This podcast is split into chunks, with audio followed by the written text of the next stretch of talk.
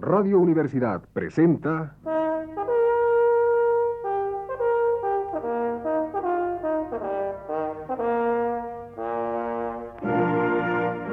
Testimonios.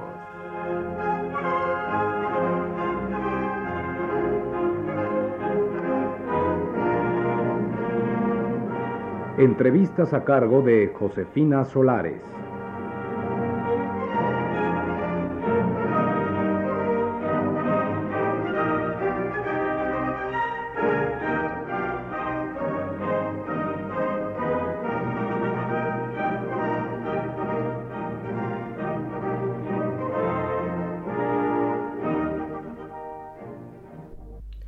Esta noche está con nosotros el licenciado Jorge Basurto, investigador de tiempo completo en el Instituto de Investigaciones Sociales y profesor en la Facultad de Ciencias Políticas y Sociales, que nos hablará sobre el tema del, del movimiento obrero en México. El licenciado Basurto, ¿sobre qué tema está usted trabajando actualmente? Pues como usted ya lo ha anunciado, estoy trabajando fundamentalmente sobre uno que es el de la organización de los trabajadores llamados de cuello azul, o sea, el de los obreros.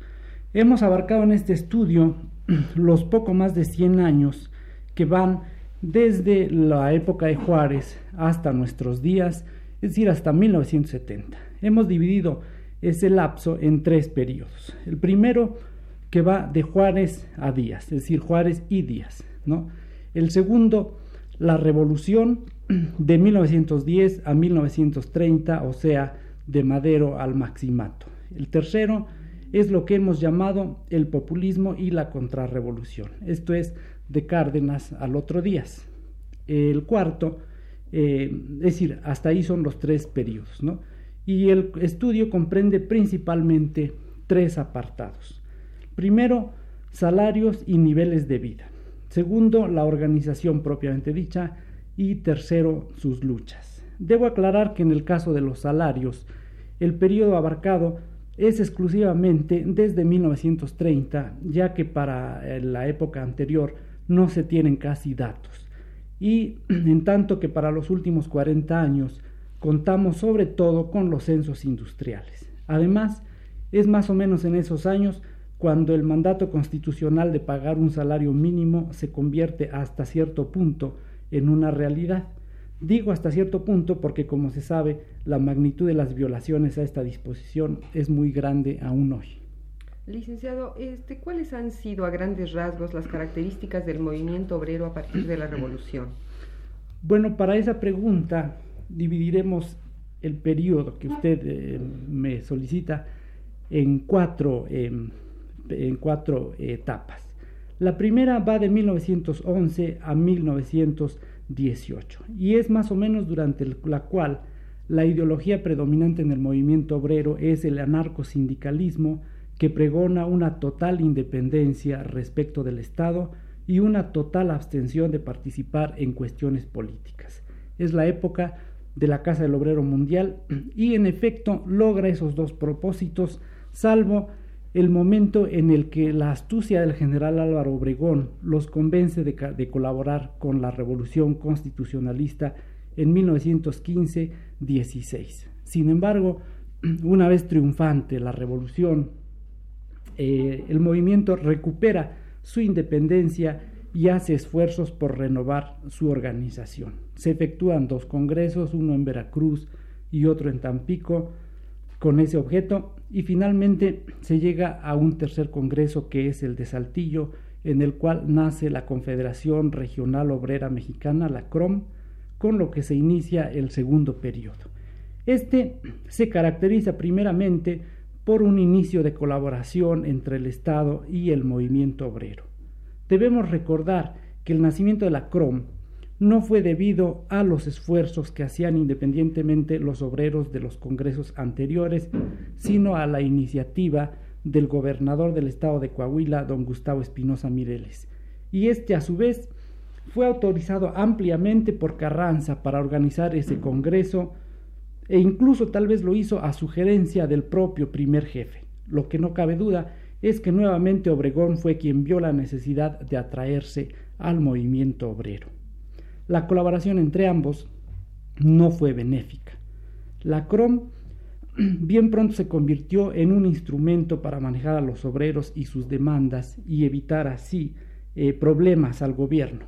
Por ello es que durante las administraciones de Obregón y Calles fue la Confederación General de Trabajadores, la CGT, anarquista nuevamente, la que se encargó de dar vida al movimiento. Por otro lado, la corrupción hizo presa de la CROM, sus dirigentes se enriquecieron escandalosamente y finalmente surgieron diferencias con Obregón que resultaron insalvables. Por ello es que cuando el caudillo fue asesinado, las sospechas recayeron sobre los dirigentes de la CROM, sobre Morones en especial, y ese fue el fin no de la CROM, pero sí del reinado de la CROM. La CROM, como usted sabe, todavía existe en la actualidad. El tercer periodo se inicia con la subida al poder del general Lázaro Cárdenas, quien manifiesta sus simpatías hacia la existencia de un movimiento obrero organizado. Así nace en 1936, con Vicente Lombardo Toledano a la cabeza, la Confederación General de la Confederación de Trabajadores de México, ¿no? la CTM, que durante el régimen cardenista lleva a cabo una acción importante en favor de los obreros. Sin embargo, vuelve a caer en el mismo error que cayó anteriormente la CROM, aunque la diferencia en eh, la característica de los regímenes haga que esta em, dependencia, que esta caída en el mismo error sea de un tipo diferente. Es decir, la, la CTM se ligó bien pronto al gobierno, a pesar de que Lombardo siempre lo negó, pero hay que tener en cuenta que se trataba de un gobierno que simpatizaba, como ya todo el mundo sabe, con, la, con los obreros y con sus demandas. Prueba de que obedecía las eh, sugerencias de Cárdenas es que cuando después de la expropiación petrolera la situación del país se hace un poco crítica, la CTM pierde eh, la combatividad eh, que la había caracterizado y el número de huelgas. Esto se refleja en el número de huelgas que baja eh, notablemente a partir de 1938, sin que los, las metas que se había propuesto la propia CTM hubieran sido todavía alcanzadas. El cuarto periodo está dominado totalmente por la CTM, pero a diferencia de sus primeros años de vida, durante los últimos 30 años ha seguido una política de mediatización de la clase obrera. Su inicial lema, que era de factura eh, marxista, por la influencia de Lombardo Toledano, que entre paréntesis eh, era un poquito incongruente, siempre se decía marxista-leninista, pero siempre negaba ser comunista, ese lema fue cambiado por otro que ya no tiene realmente ni olor ni sabor. Y nunca ha vuelto a mostrarse combativa ni a dar eh, su apoyo a los sectores obreros en el conflicto.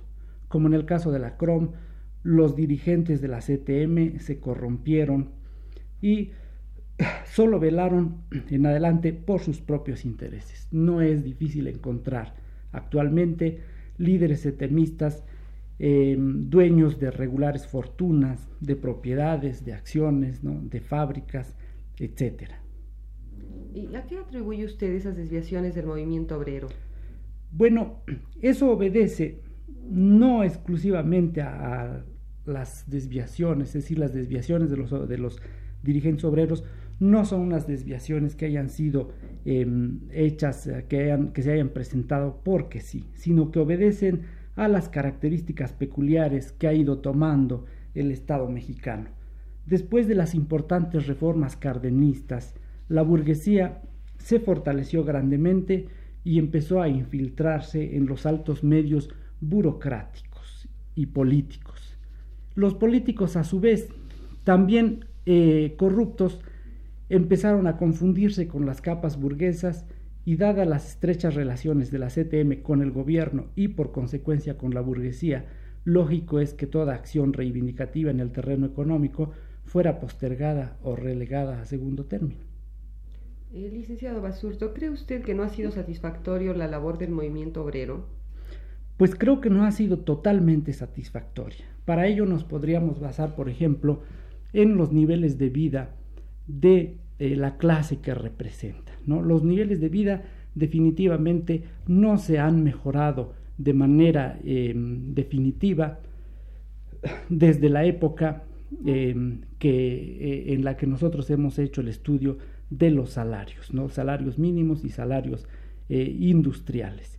Podríamos decir que se ha mantenido el salario más o menos constante y por otro lado podemos ver el mismo fenómeno eh, analizando la proporción que representan los salarios en el valor de la producción. Esa proporción que al principio del periodo que hemos estudiado, 1930, em, era poco menor de 10%, eh, aumentó un poco durante la época cardenista, que fue la época de las grandes reivindicaciones obreras, y posteriormente empezó a descender. Actualmente está más o menos a los niveles que estaba en 1930. Entonces creo yo que desde ese punto de vista la, la CTM no ha sido lo suficientemente combativa y los, los resultados finales no son de ninguna manera satisfactorios, a pesar de que, claro, los propios líderes afirmen lo contrario.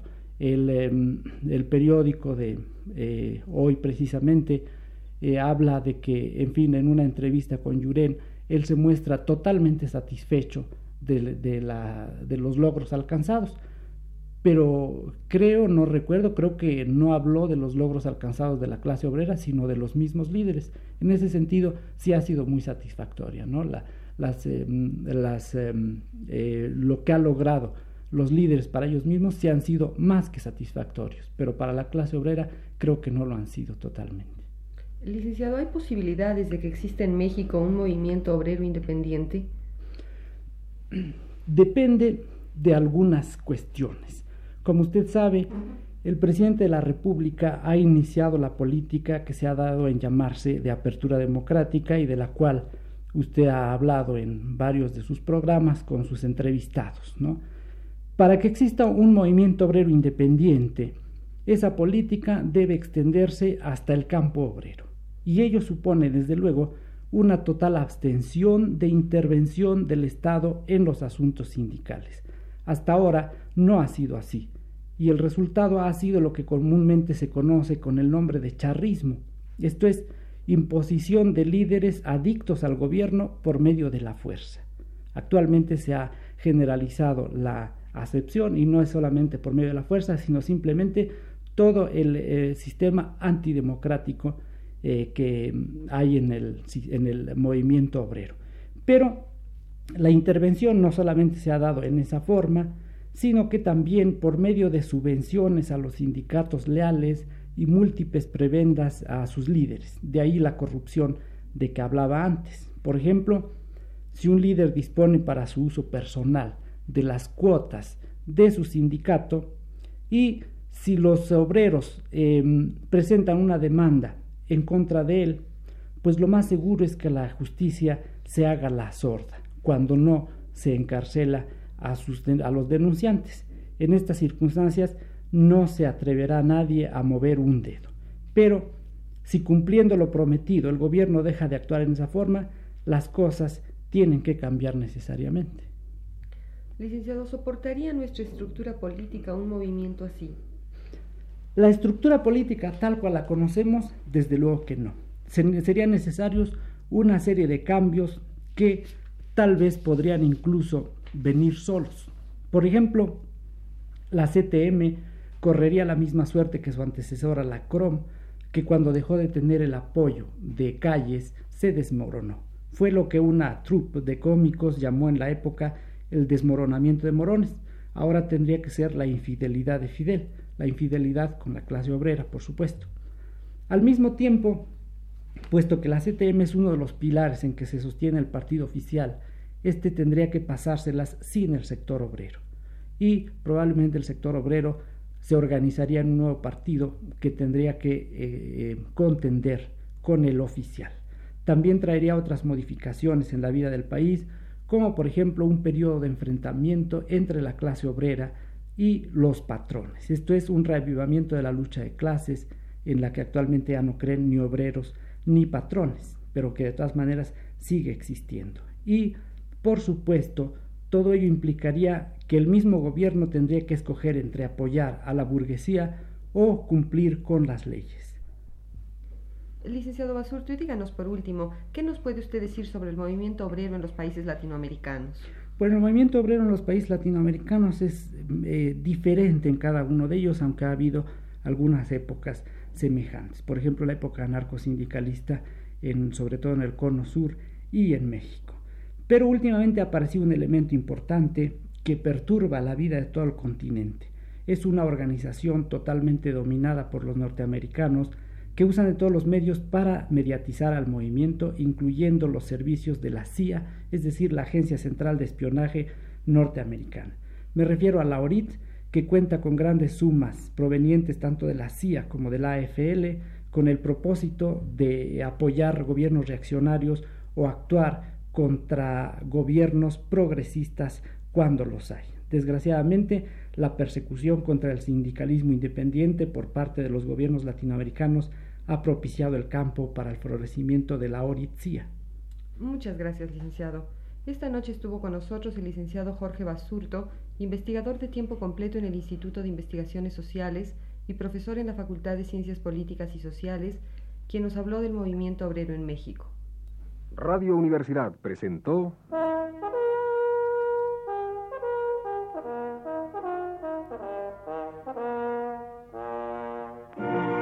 Testimonio.